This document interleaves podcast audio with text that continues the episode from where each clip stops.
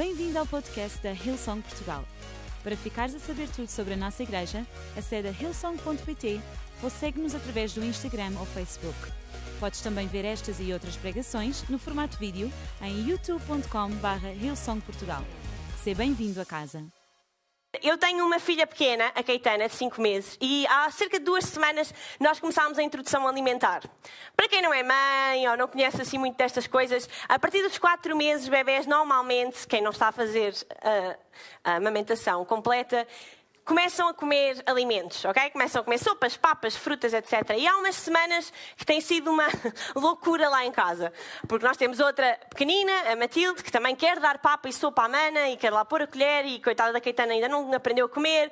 Então é toda uma confusão. Mas sabem, foi, tem sido semanas desafiantes porque uma das coisas que nós nos temos apercebido na nossa casa é que para acompanharmos o crescimento das nossas filhas nós temos que estar em constante mudança mudanças nas nossas rotinas lá em casa, mudança na forma como nós preparamos as coisas. E então, à medida que ela vai experimentando um alimento novo, eu tenho que estar constantemente a ir ao, ao supermercado, comprar as coisas, fazer. Isto muda de 3 em 3 dias. Portanto, mães, mulheres, isto é uma fase fantástica. Em que nós não temos literalmente mais nada para fazer se não estar 3 em 3 dias a fazer sopas novas e papas novas e frutas novas. Mas a verdade é que isto são coisas às vezes desconfortáveis para nós, mas são coisas essenciais para o crescimento. E sabes, uma das coisas que o pastor Mário tem falado muito, muito, muito nos últimos tempos é sobre um novo vento, uma nova temporada, um vento que vai soprar sobre toda a terra. Se vocês têm visto o vídeo do 1%, é isso que o pastor Mário tem declarado sobre a nossa igreja, que há um vento novo de Deus, um vento novo do Espírito de Deus, que vai invadir a nossa nação, que vai invadir a nossa casa. Mas sabes, esse novo vento, porque é novo, vai sempre trazer mudanças precisa de trazer mudanças, porque senão era o velho vento. E ninguém quer o velho vento, toda a gente quer é um novo vento. Toda a gente quer aquilo que é novo, que é aquilo que Deus está a fazer. Mas sabes, muitas vezes nós podemos estar no meio daquilo que Deus está a fazer e não fazer parte disso. Uma das coisas que eu mais gostei de estudar durante o meu tempo no college foi sobre os avivamentos. Sabem, houve várias uh, ondas de avivamentos em vários países diferentes, em vários uh, tipos de igrejas diferentes. E uma das coisas que é tão interessante é que, no meio, às vezes, de um avivamento tão poderoso, numa cidade, numa igreja, numa nação, mesmo assim, houve tanta gente que nunca se apercebeu do que estava a acontecer. E quando eu estava a preparar esta mensagem, isso foi uma das coisas que Deus colocou no meu coração que foi: hey, eu posso trazer um novo vento, eu posso trazer milagres, eu posso trazer cura, mas não me cabe a mim, não me cabe a mim, Deus, colocar-te a ti no, no, no meu novo vento. Cabe-te a ti. E nós podemos estar numa igreja que está a viver uma nova temporada, uma nova season, um avivamento gigante, e tu saíres e entrares por estas portas e não acontecer nada na tua vida. E isso não tem nada a ver com Deus, não tem nada a ver com quem está acima, mas tem tudo a ver contigo. Então, nesta tarde, eu hoje quero trazer-te três atitudes. Através de uma história da Bíblia que nós vamos juntos ler e estudar. Três atitudes que eu acredito que nós precisamos de ter na nossa vida para nós entrarmos neste novo vento de Deus, para nós podermos ser superados juntamente com o resto da nossa igreja, para que nós possamos entrar nesta nova temporada que Deus tem para nós. Sabes, tu não podes querer resultados diferentes com métodos iguais. Tu não podes querer um novo de Deus com o velho tu. Se tu queres o novo de Deus, tu tens que ser um novo tu. Então hoje eu quero partilhar contigo três coisas. Comigo, Deus está a trabalhar muito na minha vida. Porque eu não quero perder este novo vento. Eu não quero perder esta nova temporada. E vamos ser realistas. Isto está mesmo a acontecer. Nós não estamos só a falar aqui da plataforma para vos trazer motivação. Não, isto está a acontecer. Nós temos tido fim de semana onde as pessoas não cabem neste lugar. E não está só a acontecer em Lisboa. Está a acontecer no Porto, está a acontecer em Aveiro, está a acontecer no Algarve, está a acontecer em Chaves, está a acontecer no Ribatejo. Nós temos pessoas a entrar nos nossos edifícios. Centenas de pessoas a aceitar Jesus. Eu vou dizer outra vez que eu acho que isto não, não não ouvir bem. Centenas de pessoas a aceitar Jesus. Hey, todos os domingos. Nós não podemos estar familiarizados com aquilo que Deus está a fazer. E é tão fácil Deus estar a fazer algo novo e eu continuar a acreditar que Ele está a fazer o mesmo. Então hoje nós vamos juntos ler uma história. Foi tão interessante que a Priscila hoje de manhã pregou sobre um, Primeira de Reis, Segunda de Reis, Segunda de Reis, e eu vou pregar sobre Primeira de Reis. Portanto, estamos todos na mesma. E o Diogo também foi para o Velho Testamento, então está tudo. Estamos todos aqui na mesma, sequência. Então, se estás a tirar notas nesta tarde, a minha, o meu tema é um novo vento. Um novo vento. E eu podia começar a cantar, mas isso eu vou deixar para cá depois. Não. Um dia, um dia, Miriam, um dia. Esse dia há de chegar. Um novo vento, quem sabe? Vamos ver, vamos ver. E nós vamos ler juntos, se vocês tiverem as vossas Bíblias, abram comigo. Se não, podem ler aqui. Em 1 de Reis 17. E esta história é bem complexa, então eu vou-vos dar um pouco do contexto. Nós não vamos ler tudo, senão íamos ficar aqui os 20 minutos a ler. E eu ia dar aqui material para vocês escreverem quase um teste, um assessment em Velho Testamento. Portanto, não é isso que nós vamos fazer. Mas, basicamente, hoje eu vou falar sobre Elias. Quem é que aqui não conhece Elias? Ok, toda a gente conhece, então posso passar a parte do contexto. Elias foi um dos maiores profetas do Velho Testamento. E sabe, onde nós vamos ler, a parte da história onde nós vamos ler, é uma parte em que Elias, ele, ele tem aqui um, um pequeno, grande problema. Ele começa a ficar em oposição com o rei que estava na altura em Israel. E a Priscila falou disso esta manhã, então se ainda não ouviram, podem ouvir a mensagem dela. Mas ele estava literalmente numa guerra quase com, este, com o rei Acabe e com a sua mulher. Por causa dos deuses que eles estavam a trazer ao povo de Israel. Por causa da falta de adoração a Deus, por causa da falta de moralidade, de valores que Deus tinha trazido ao povo e que este rei não estava a cumprir. Então Elias estava nem aí para este rei, nem aí para o que ele estava a fazer, e então o seu relacionamento era péssimo péssimo ao ponto da mulher deste rei, que toda a gente sabe o nome, digam lá comigo. Jezabel, ninguém chama Jezabel às filhas, por amor de Deus, pessoal. Há poder nas palavras. Não estou a brincar, se chama Jezabel, és amada por Deus, por nós, ok? Por favor. Mas esta rainha, ela odiava Elias de morte, porque ela odiava tudo aquilo que Elias defendia e acreditava. E então, onde nós vamos chegar é no contexto onde Elias ele está tão aborrecido com aquilo que está a acontecer. Deus está tão zangado com aquilo que está a acontecer que ele manda Elias dar uma palavra ao rei Acabe. Então, em 1 de Reis, nós pegamos no capítulo 17, de 1 a 4, e diz assim: Elias, o tesbita, que morava em Gileade, disse ao rei Acabe: Tão certo como vive o Senhor, o Deus de Israel, o Deus a quem eu adoro e sirvo, eu te garanto que não haverá chuva, nem orvalho durante vários anos até eu dizer basta. E o Senhor disse a Elias: Vai para o Oriente, esconde junto do ribeiro de Querite, no lugar a leste do rio Jordão, bebe da água do ribeiro e come o que os corpos te trouxerem, porque eu os mandarei que te alimentassem. Então Elias vai, ele faz esta ameaça gigante ao rei que ele não pode cumprir, não é?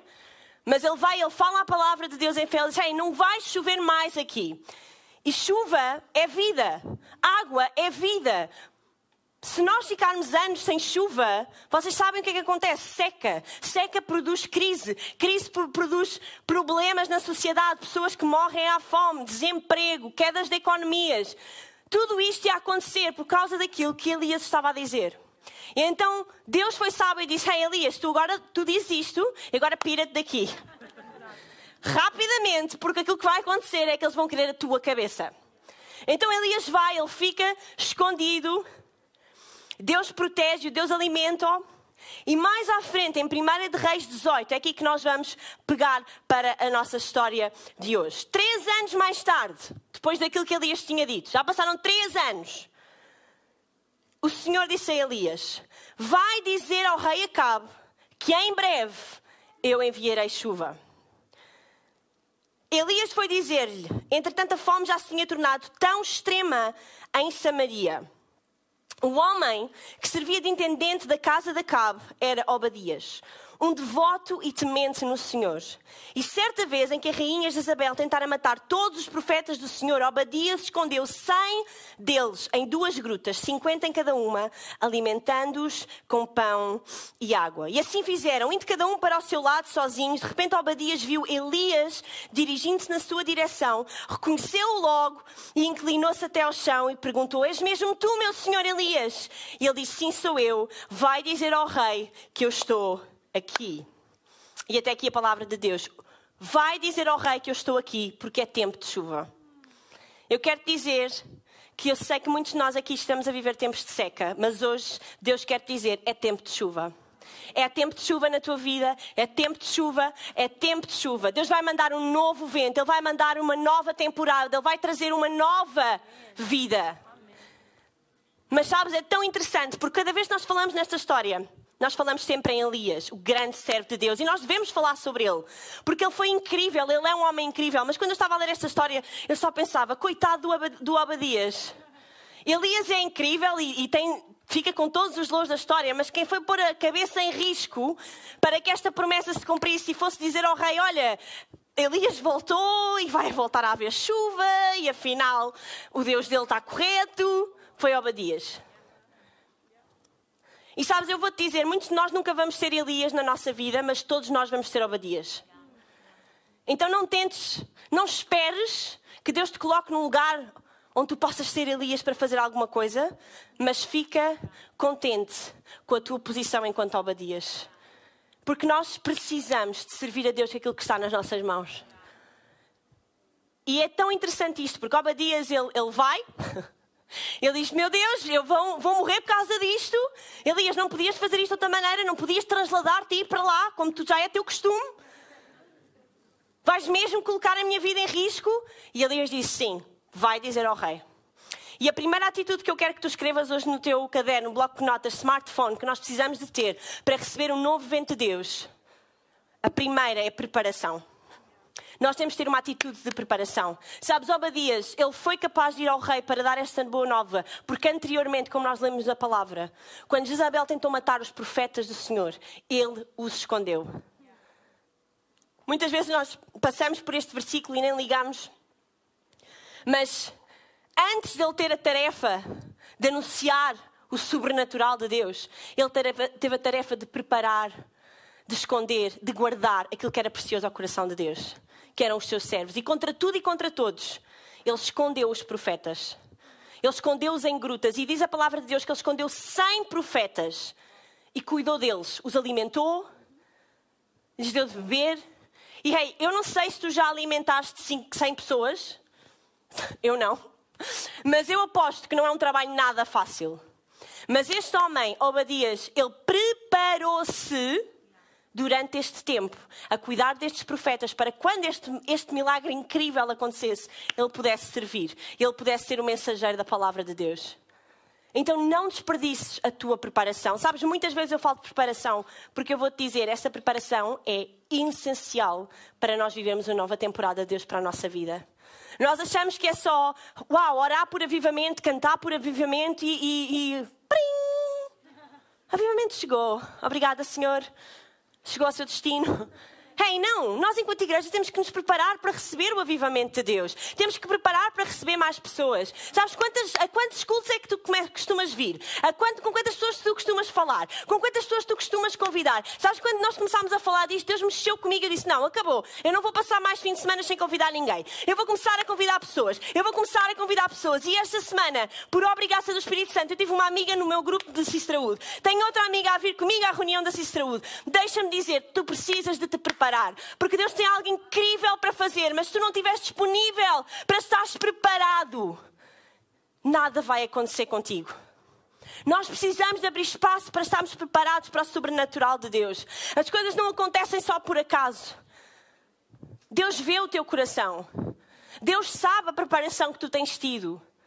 Sabes, muitas vezes eu falo com algumas pessoas e digo, uau, tu, olha, vem à igreja, vai ser tão bom. Ai, mas eu, eu não posso, eu tenho a casa, os filhos, a organização. E às vezes eu, eu digo isso, mas porquê é que tu não te preparas antes? Porquê é que tu não te organizas antes? E às vezes eu sinto que Deus olha para nós e, e pensa, eu tenho tanta coisa para vos dar, mas vocês não estão preparados. Abre espaço na tua vida para, para, ficares preparado, para seres preparado por Deus. Porque quando nós abrimos espaço à preparação, Deus ele traz algo à nossa vida. Preparado para estarmos, para sermos e para recebermos o mais de Deus. Obadias ele estava preparado para aquilo que vem a seguir. E diz a palavra de Deus em 1 de Reis 18, 41 a 45. Depois disse a Acabe, Elias, podes ir agora tomar uma boa refeição, porque eu já ouço o ruído de uma grande chuvada que se aproxima. Acabe foi comer e beber, e Elias, no entanto, subiu ao Monte Carmelo e ficou de joelhos com o rosto em terra. E disse ao seu criado: Vai olhar na direção do mar. Ele obedeceu e voltou, e disse: Não vejo nada. E Elias disse: Vai ao mesmo lugar. E isto aconteceu por sete vezes. Diz comigo sete vezes. Finalmente, à sétima vez, o criado disse-lhe: Eu já vejo uma pequena nuvem no tamanho da mão de um ser humano. E quem conhece esta música? Vejo uma pequena nuvem. Não? Ok. O tamanho da mão de um homem. Ah, conhece, afinal. Ok. Vês? Eu depois eu canto, depois eu canto. Agora não. Finalmente, o, que, o, que, o criado vem e Já vejo uma pequena nuvem do tamanho da mão de um ser humano levantando-se sobre o mar. E Elias ordenou-lhe: Corre, vai ter com Acabe e diz que se meta no seu carro e deixa já, se não quer ser apanhado pela chuva. A segunda atitude desta tarde é a atitude da disponibilidade. Nós temos que estar disponíveis para sermos usados no novo vento de Deus. Sabes, eu adoro esta passagem porque ele, ele diz isto ao rei, o rei fica descansado a comer e Elias volta para o Monte Carmelo e cara no chão. O que é que eu fui dizer? Jesus, o que é que eu fui dizer? Que vai chover. Como assim vai chover? Sabes, às vezes eu sinto isso connosco. Nós vamos e vimos aqui em cima e dizemos, não, Deus vai curar e tal. E depois, Senhor, o que é que nós vamos dizer? Tu vais mesmo curar? Tu vais mesmo fazer. E diz a Bíblia que ele estava prostrado de rosto no chão, de rosto no chão. E eu imagino que ele devia estar a orar, a pedir a Deus: Deus, por favor, traz chuva, traz chuva. Vai lá ver se já está a chover. Ainda não está? Vai ver outra vez. Deus, por favor. Senhor, a minha vida está em risco. Anda lá, Senhor, eu confio em ti. Vai outra vez, vai outra vez. Não está a chover, vai outra vez. Deus, eu acredito em ti. E sabes, muitas vezes nós vivemos a vida ao contrário. Em vez de nós estamos prostrados de rosto no chão, a acreditar pelo melhor de Deus, nós estamos prostrados de rosto no chão para a depressão, para as doenças, para aquilo que está na nossa vida, que não pertence, que não vem de Deus. Deixa-me dizer-te hoje: Deus quer que tu vivas a tua vida de rosto no chão em devoção a Ele, à expectativa daquilo que Ele vai fazer. Não é de rosto no chão, subjugado às coisas que vêm à tua vida, porque esse não é o teu lugar. E durante muitos anos nós temos tido muitas pessoas e muitas vezes nós próprios de rosto no chão mas estás com o rosto no chão errado. Nós temos de estar expectantes por aquilo que Deus vai fazer. Ele podia estar de rosto no chão. Ele podia estar ali, parece que é uma posição de derrota, mas não é, é uma, uma, posição de disponibilidade e expectativa. Deus, eu não sei como é que tu vais fazer, mas tu vais fazer. Deus, eu não posso fazer nada, mas tu vais fazer tudo. Eu sei, eu confio, vai haver outra vez. Vai haver outra vez porque eu sei. Ele disse que vai haver chuva, então vai haver chuva. Nós temos que estar disponíveis. Quantos aqui de nós podemos hoje, em sinceridade de coração, dizer: Deus, eu estou disponível para um novo vento? Deus, eu estou disponível para viver uma nova temporada na minha vida? Porque sabes, a tua disponibilidade pode custar a tua vida. Nós gostamos de estar disponíveis até onde nos é confortável. Mas deixa-me dizer-te: avivamento não é confortável. Avivamento é desconfortável. Avivamento vai, vai mexer contigo. O novo tempo de Deus vai te pôr à prova, vai pôr as tuas convicções à prova, mas deixa-me desafiar-te. Fica disponível para receber o novo de Deus. Fica disponível para que Deus faça algo que Ele nunca fez. Em ti, na tua nação, na tua família, na tua casa. Fica disponível. Abre o teu coração para que tu estejas disponível para o mais de Deus. Sabem, é tão interessante, porque eu estava a ler esta passagem e estava a pensar: se Deus fizesse isso connosco, como é que nós reagiríamos?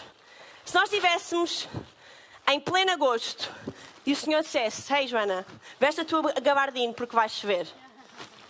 E tudo à tua volta te diz que não, não vai chover. Tudo à nossa volta diz: não vai haver uh, novo tempo, novo vento, novo avivamento. Estamos em pós-pandemia, estamos em pós-Covid, as pessoas vamos entrar em crise, vai aumentar, a gasolina já aumentou tanto que, meu Deus, a maior parte de nós já começaram a andar a pé. As coisas parece que só pioram. E nós igreja, ouvimos o pessoal a falar e a pregar, dizemos: epá, eles devem viver noutra sociedade. Porque aqui, novo vento, não há. Deixa-me dizer-te hoje: veste a tua gabardina da fé, veste a tua gabardina porque vai chover, vai chover do céu, vai chover. Mas é só quando eu estou disponível para dizer: Hey Deus, eu não vejo nada. Eu não vejo nada, mas eu confio em ti. Eu sei que tu vais fazer alguma coisa. Eu sei que as minhas circunstâncias não revelam a tua verdadeira identidade. E por isso eu acredito que aquilo que tu dizes é mais poderoso daquilo que eu vejo. Então, Deus, eu estou preparado, faz chover, traz um novo vento, traz logo a tempestade toda, porque eu quero receber mais de ti. Que possamos estar disponíveis para parecermos ridículos, para que possa haver um novo vento de Deus na nossa vida. Então hoje eu trouxe isto mesmo para vocês ficarem com essa imagem. Veste a vossa gabardine. Diz para a pessoa do lado, veste a gabardine. Não é tão gira, se calhar, mas pronto, é que vocês arranjarem lá em casa. E enquanto a banda sobe para se juntar comigo. A primeira atitude que nós devemos ter para vivermos no novo vento e tempo de Deus é a atitude da preparação, a segunda a atitude da disponibilidade e a terceira a atitude da ousadia.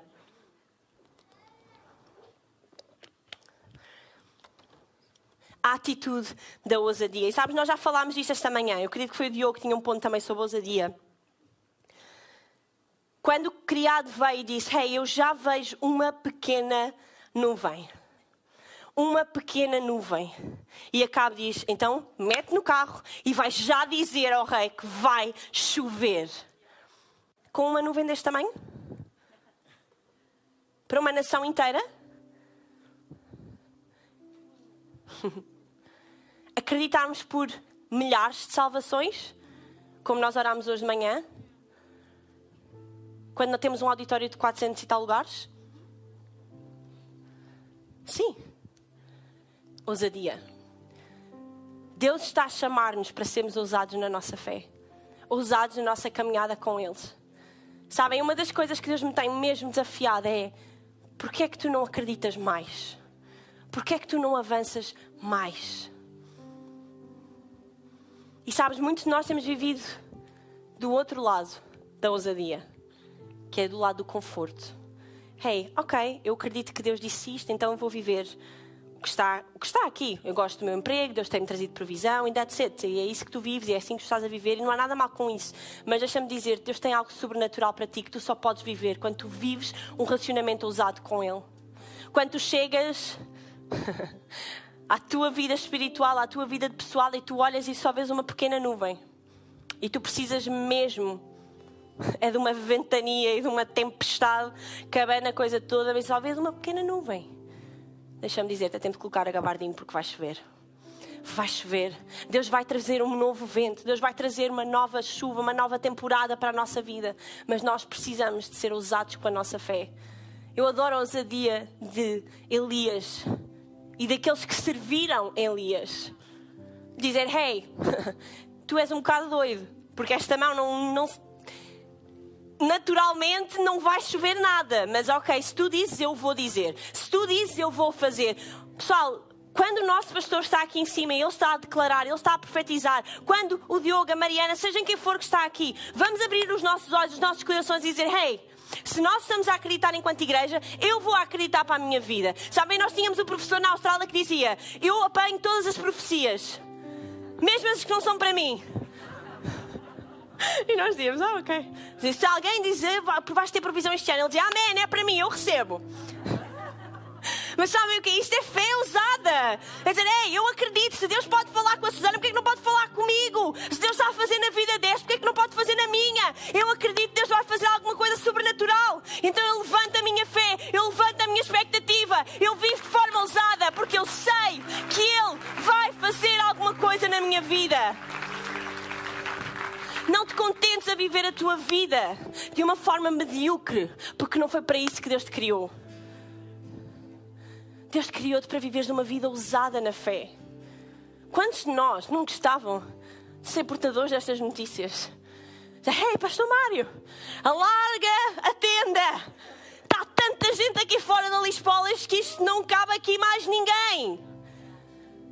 Quantos de nós querem chegar ao início de um grupo de ligação e dizer: Pessoal, nós não podemos fazer este grupo aqui em casa porque a minha casa não dá para toda a gente. Vamos ter que ir para outro lugar.